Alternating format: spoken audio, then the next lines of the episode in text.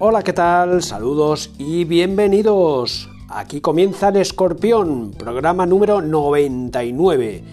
Aquí estamos un día más y ya afrontando los últimos compases de este mundial que se ha disputado, se está celebrando unas fechas pues poco tradicionales. Eh, la primera vez que, que se disputa en un mes de noviembre y diciembre y que ya cuenta con semifinalistas. Luego hablaremos de ello más adelante, pero eh, disputar los cuartos de final afronta unas semifinales que van a disputar Argentina y Croacia este próximo martes a las 20 horas y el miércoles Francia-Marruecos también a las 20 horas. Podría, ¿por qué no? Podría repetirse la misma final de 2018, Francia-Croacia, pero ahí está la Argentina de Messi y la sorprendente Marruecos, que por méritos propios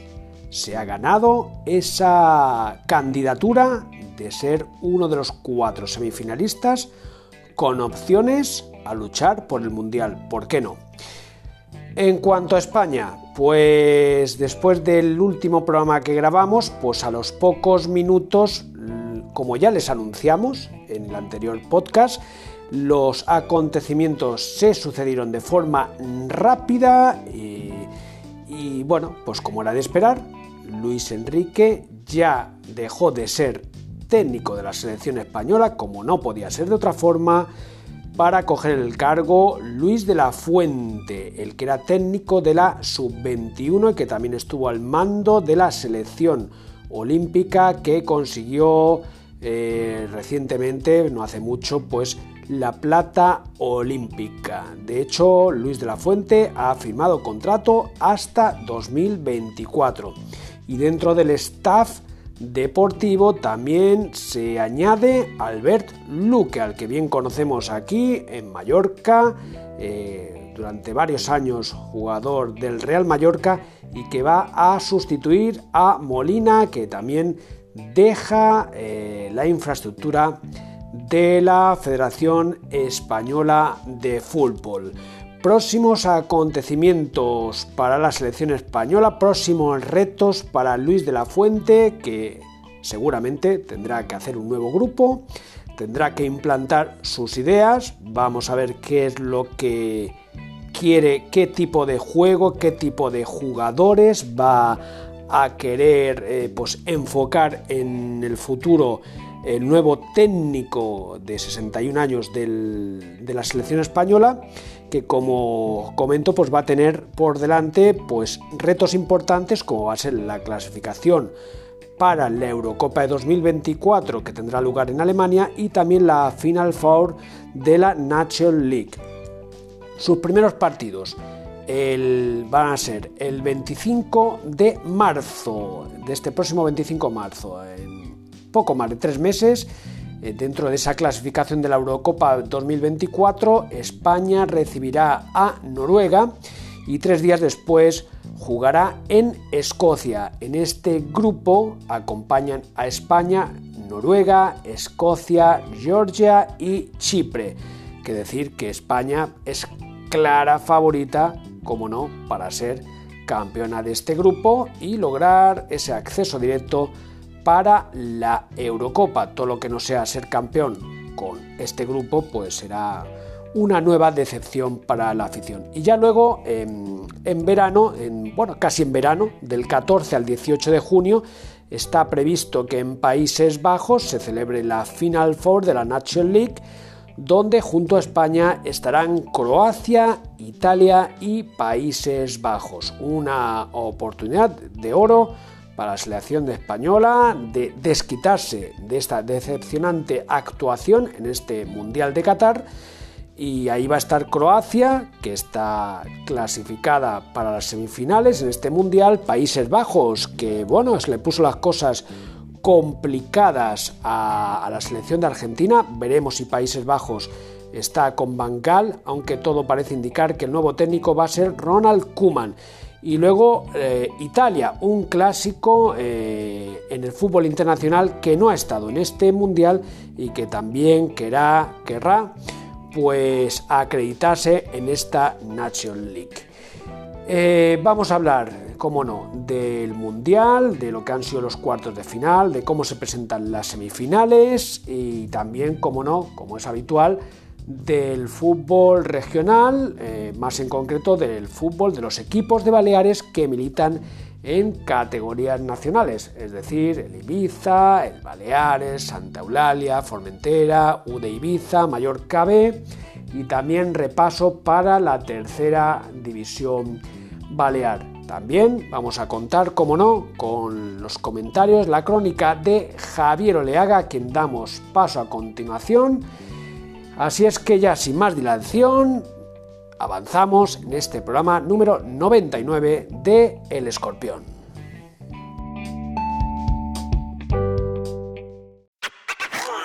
Hola Paco, hola Escorpiones. Pedir perdón por la voz que tengo. Tengo un catarro brutal que me tiene roto. Bueno, el Mundial de Qatar, España, bueno, pues queda segundo en su grupo, como todo el mundo sabe, a dos puntos de Japón. Había ganado a Costa Rica por siete goles a cero, se empató con Alemania uno y luego ante Japón pues se perdió. Y ya ahí empezaron, eh, bueno, ahí ya se vieron todas las carencias de este súper joven equipo que no tenían experiencia, no tenían eh, la, veteranía para disputar un mundial. Y luego, pues como digo, como dijo el ya seleccionador eh, Luis Enrique, eh, al acabar el partido eliminados ante Marruecos, los jugadores han cumplido al pie de la letra lo que yo les he dicho en mis tácticas. Vamos a ver, cabezón. Contra Japón, 87 de posesión de balón España, 13 ellos. Pero nos marcaron dos goles.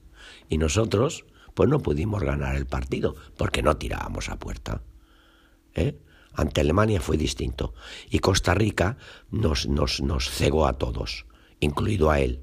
Y luego, que es un, un, un tema a tener en cuenta, la prensa ensalzó un sector muy importante de la prensa ensalzó lo que había hecho España y era una favorita, una favorita, una favorita, una favorita. España, salvo en el Mundial 2010 de Sudáfrica, no ha llegado a ninguna final más. ¿Y, qué queremos que, haga? ¿Y qué queremos si no pasamos de, semifinales y en cuartos de final nos echan o en fase de grupos o en octavos de final? ¿Qué, queremos? Pues eh, esto es lo que tenemos. Vamos a ver. Eh, una plantilla muy joven, faltos de experiencia, faltos de veteranía, de puñetería. Y luego en la tanda de penaltis ante Marruecos, por Dios, los tres que designó el ya seleccionador lo fallaron. Hay que ver a, Busquets, madre mía, por Dios, por Dios. Eh, en fin, es verdad que Luis de la Fuente, su sustituto, tendrá el camino de jóvenes preparados para dentro de cuatro años en el Mundial de México, que ya tendrán cuatro años más, si nos clasificamos, que no nos pase como Italia, que lleva dos mundiales seguidos sin clasificarse. Ojo, Italia lleva cuatro estrellas, es decir, ha ganado cuatro mundiales. Pero es que Alemania con cuatro estrellas también se fue a casa. España con una estrella se fue a casa y lo de Brasil con cinco estrellas a casa, de unido. O Inglaterra con una estrella también se ha ido a casa. Además Portugal, Holanda, México, Bélgica y es que están Marruecos y Croacia en semifinales. Y es que la gente se cree que estos países, como otros que han participado, em, no son nadie. Muchos de ellos tienen a infinidad de jugadores jugando en Europa, en ligas importantes. Y entonces están acostumbrados a estos partidos. Bueno, Marruecos Bono, el portero del Sevilla, el Neseri, el delantero del Sevilla, y otro compañero de ellos que jugó en el Celta de Vigo, y el entrenador que había jugado en el Racing de Santander, conocen el fútbol europeo y el fútbol internacional. Y nos creemos que porque se llaman Uruguay, Paraguay o se llaman de otra manera, pues no, estos eh, son nada.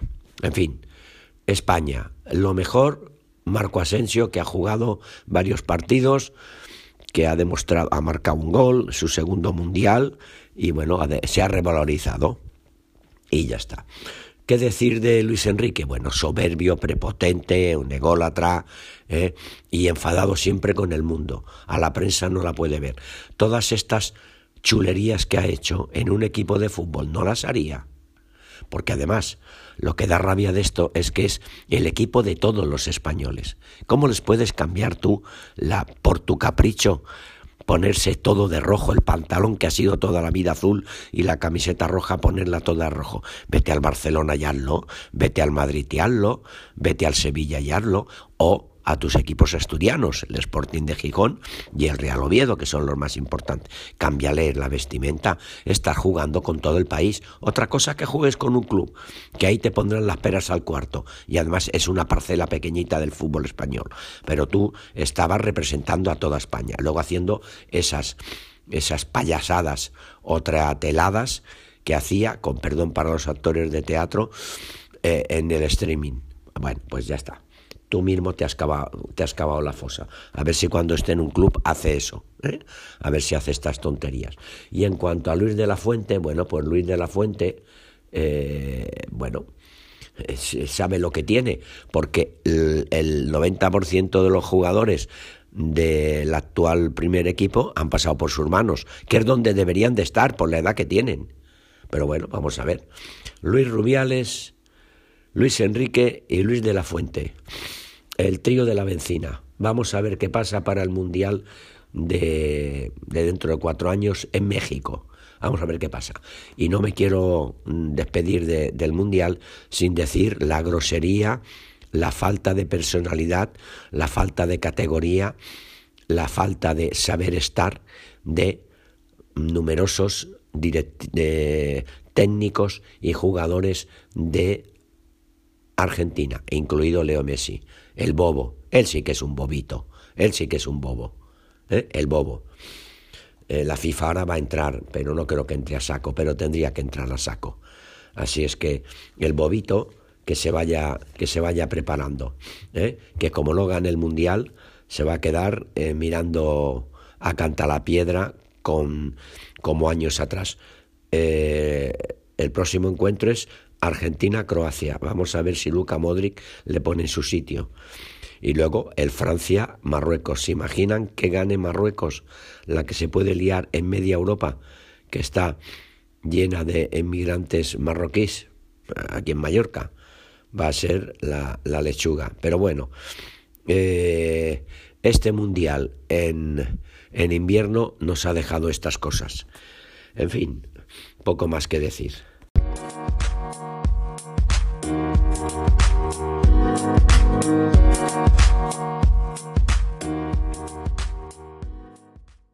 Y ahora hablando del fútbol local, de la primera ref y de la segunda división A, empezamos por el Atlético Baleares, que viene de ganar en Bilbao, al Bilbao Atlético 0 a 1, gol en la primera parte, pero eso hace que el conjunto ahora de David Sierra, porque ya saben ustedes que, o sabéis, Escorpiones y Paco, que Jordi Ruggier se fue, dijo que se iba después de, de la derrota o el empate de la pasada jornada, bueno, pues el Atlético Baleares con esta victoria suma 20 puntos, está a 8 del descenso que marcan el Cornellá y el Sabadell, que si no hubiese ganado, ahora mismo él estaría con 17 puntos en plaza de descenso.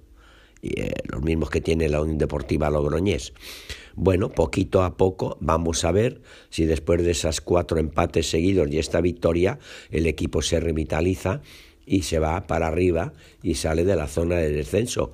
Porque, ojo, es que el Baleares la próxima jornada tiene al Real Murcia, el tercero de la clasificación, con 26 puntos, dos por debajo del líder Castellón y el segundo, el Eldense, también con, con 28. Real Murcia, un Real Murcia que viene de vencer esta, esta jornada. Así es que el, el Atlético Baleares necesita sumar puntos para salir de, esos lugares malos de la clasificación. Y esperemos que después del Mundial Ingo Bolman y Patrick Mesu se pongan las pilas y hagan lo que tengan que hacer para que el equipo se refuerce evite el descenso e intente quedar lo más alto posible en la clasificación, pensando en que la próxima temporada puede dar el salto a la, a la siguiente categoría. Y en la siguiente categoría nos encontramos al, al Ibiza, un Ibiza que ha empatado a uno en casa con el Málaga. Iba perdiendo, pero al final ha empatado. El Ibiza es colista con 16 puntos, los mismos que el Málaga. El Lugo con 18 y el Racing de Santander con 18 están por encima de ellos. El, el, el Ibiza ahora mismo está a cuatro puntos de la salvación que marca el Mirandés con 20. Un Mirandés que eh, en las últimas cinco jornadas lleva dos victorias, dos empates y una derrota.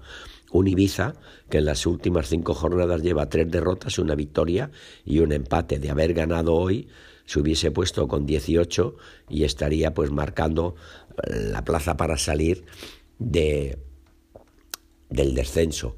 Bueno, la, la llegada del nuevo entrenador, de Lucas Alcaraz, pues hace que el equipo eh, mire para arriba. Pues sí, hay que mirar poquito a poco para arriba.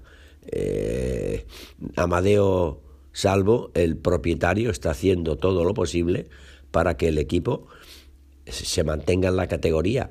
Y no es que se mantenga en la categoría, sino que luche por algo más. Bueno, pues ahí lleva esta temporada tres, eh, perdón, tres entrenadores. Bueno, eh, vamos a ver qué es lo que hace esta Unión Deportiva Ibiza, que en la próxima jornada recibe al Albacete, un Albacete que no está muy bien, un Albacete que está perdón, en la mitad de la, de la clasificación. Eh, bueno, eh, a ver si el conjunto mallorquín puede con ese Albacete que viene de tres derrotas, una victoria y un, empate. Luego, eh, el, Ibiza viajará a Ceuta, eh, también viajará a Eibar, bueno, Copa del Rey ante el Ceuta, Liga ante el Eibar, Liga ante Las Palmas y luego ante el, ante el Granada. Yo creo que sí, que la Unión Deportiva Ibiza lo va a sacar porque solo está a cuatro puntos del descenso o mejor dicho, de la salvación, y ya se han jugado 20 jornadas. Eh, tan solo se han jugado 20 jornadas. Bueno, esto es todo. Lo siento, pero hoy estoy fatal. Un abrazo Paco, un abrazo escorpiones, y si no nos hablamos más adelante, eh, feliz Navidad. Buena, buena Navidad, buena salida de año, buena entrada de año y buenos reyes. Muchas gracias Javier Oleaga por tus aportaciones y comentarios con respecto a este Mundial de Qatar 2022 que ya está llegando a los últimos instantes. Apenas quedan por los últimos cuatro partidos, dos semifinales, tercer, cuarto puesto y la gran final. ¿Cómo han llegado los equipos a semifinales? Bueno, pues en los cuartos de final, en primer lugar, el pasado viernes saltó la gran sorpresa cuando Croacia eliminó en la tanda de penaltis a Brasil. Brasil que a la que contaba pues con la principal candidatura como favorita para hacerse con este mundial, más de 20 años y conseguir un mundial, pues así va a seguir la cara niña que, que, no pudo con un Neymar destrozado, hundido, dudando en si volverá a vestir la camiseta eh, de la selección carioca, pues ahí estuvo la Croacia del veterano Modric, que sigue sembrando cátedra, liderando esta selección, es la actual subcampeona y va a tener opciones nuevamente, ¿por qué no?, de poder plantarse una final. Eso sí, va a tener un rival complicado, la Argentina de Leo Messi.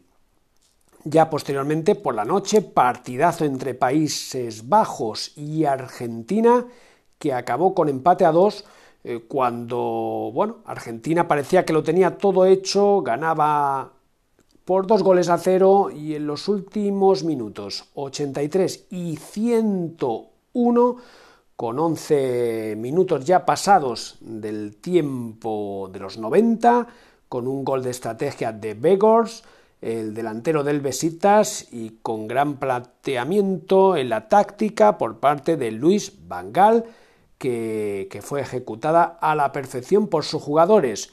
Pero en la tanda de penaltis, pues Argentina logró el pase y el sueño de Messi pues se mantiene todavía abierto y con opciones de poder conseguir un mundial antes de su retirada.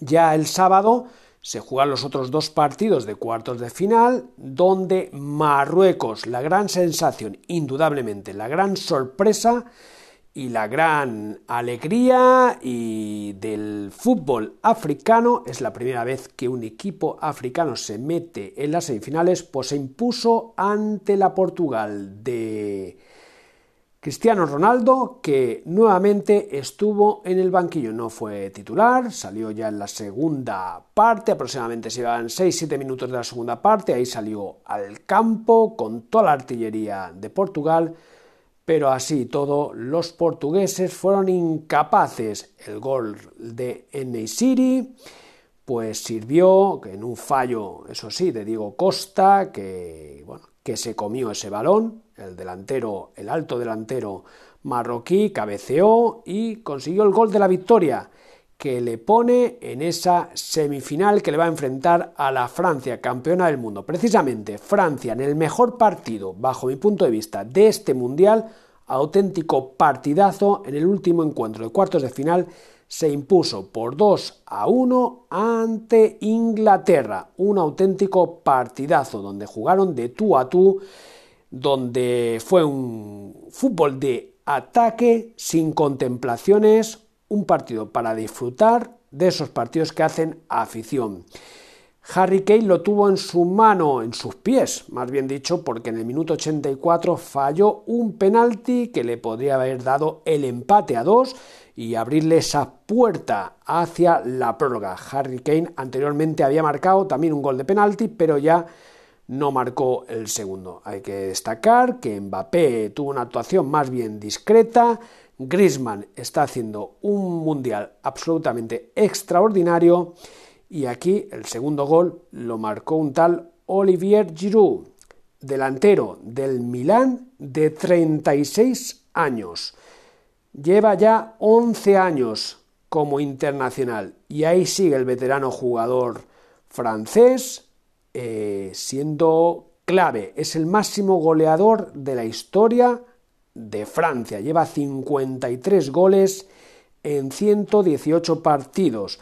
Por tanto, eh, en este Mundial va a llegar a sus 120 internacionalidades.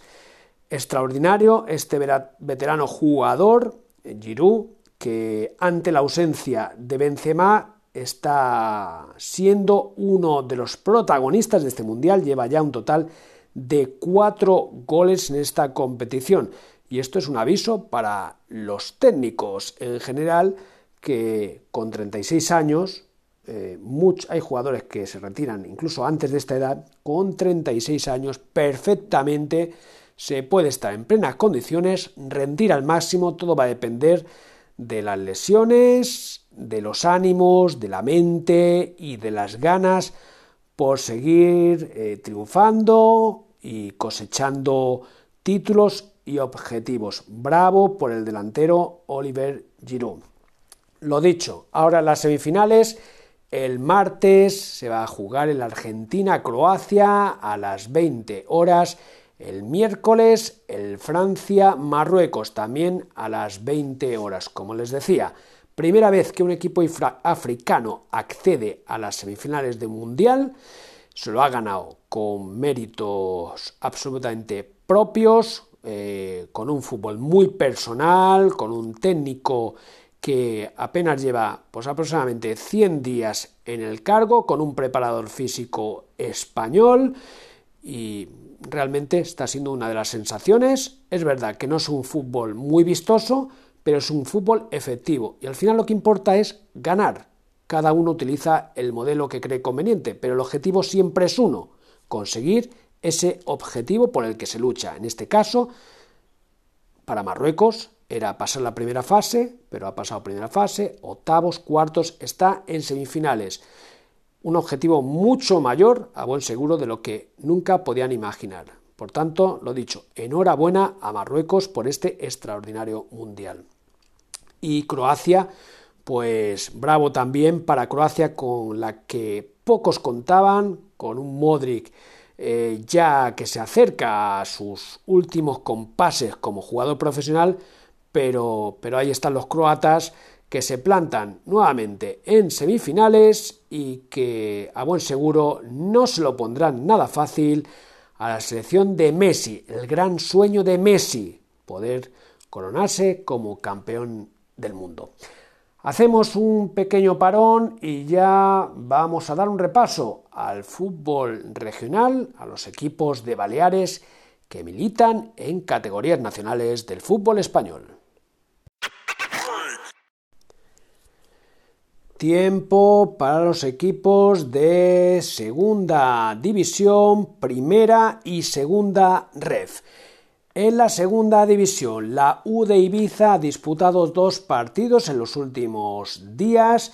Eh, entre semana jugó ante el Racing de Santander, rival directo, y en el minuto 95, y merced a un gol de penalti de Cristian Herrera, consiguió la victoria por 1 a 0. Mientras que ya este domingo, partido nuevamente en Camises, en donde el Ibiza solo pudo empatar ante el Málaga. Empate a uno nuevamente con gol de Cristian Herrera.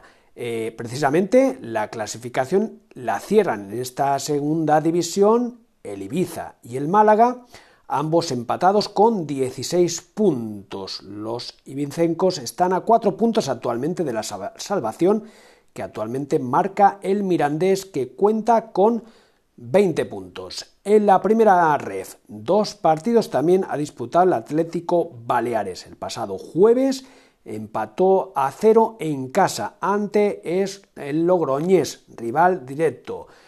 El público, que bueno, fue poco el público que acudió a este partido, pero eh, pues se puso en contra del técnico, pedían que se fuera Jordi Royel. De hecho, después de la rueda de prensa, Jordi Royer presentó su dimisión, que fue aceptada por el conjunto balear. Eh, deja de ser entrenador, aunque va a seguir ligado al Estado Deportivo en la Secretaría Técnica. De momento se hace cargo el segundo entrenador, David Sierra, se hace cargo del conjunto de la vía de cintura que este domingo ha conseguido la primera victoria a domicilio. Eh, ha sido en casa de un rival directo como es el Bilbao B, el Lezama, 0 a 1 con gol de Canario. De esta manera, pues el Baleares se aleja un poquito más de los puestos de descenso y, ojito, poco a poco, poco a poco, se va acercando también a los puestos de promoción. No está tan lejos la cosa. Y en segunda ref, eh, bueno, no ha sido una jornada excesivamente buena para los equipos de Baleares, en especial para los equipos de las Pitiusas porque el Formentera ha caído en casa del Español B por 1 a 0, el Ibiza Islas Pitiusas ha empatado a 1 ante el Olot y la Peña Deportiva ha perdido por 2 a 1 ante el Teruel. Precisamente Teruel y Español B son los líderes en, esta, en este grupo de la segunda red con 29 puntos. La alegría para los equipos de Baleares pues fue para el Mallorca B que consiguió remontar el gol inicial del Lleida que iba ganando 0 a 1 y el filial rojillo se impuso por dos goles a 1. Como decimos, Teruel y Español B encabezan la clasificación. En la cuarta plaza está la Peña Deportiva con 25 puntos, sexto el Formentera con 24 y en posiciones de descenso pues sigue el Mallorca B que está con 12 puntos a 4 de la salvación, mientras que el Ibiza Las Pitiusas también está en puestos de descenso con 14 puntos y en este caso a 2 puntos de la salvación. Hacemos el último parón, un pequeño parón y comentamos rápidamente eh, algunos resultados de la tercera división del grupo Balear.